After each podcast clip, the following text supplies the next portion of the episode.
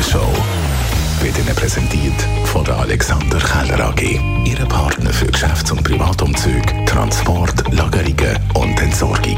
AlexanderKeller.ch Kerzen, Traumfänger, Söseli, Gewürze, sonstige Schnitz- und Bastelkunstwerke, all das gibt es ja Jahr für Jahr an den Weihnachtsständen und Jahr für Jahr werden die Sachen anscheinend auch gekauft und verschenkt. Ich habe gedacht, wer kauft so etwas? Aber Leute kaufen wahnsinnig diese Sachen. Ja, vielleicht so ein bisschen kunsthandwerklich produziertes, was man nicht so in den Kaufhäusern kaufen kann. Vielleicht schöne Zierkerzen oder ähnliches. Mal sehen, was es hier gibt.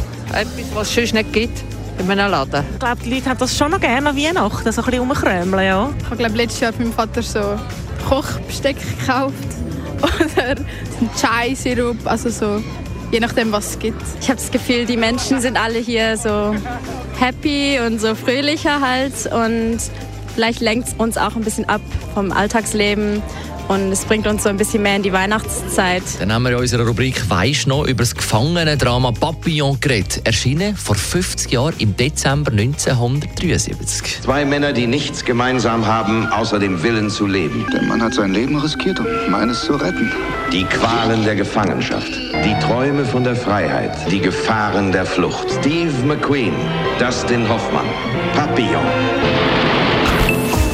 Morgenshow auf Radio 1. Jeden Tag von 5 bis 10.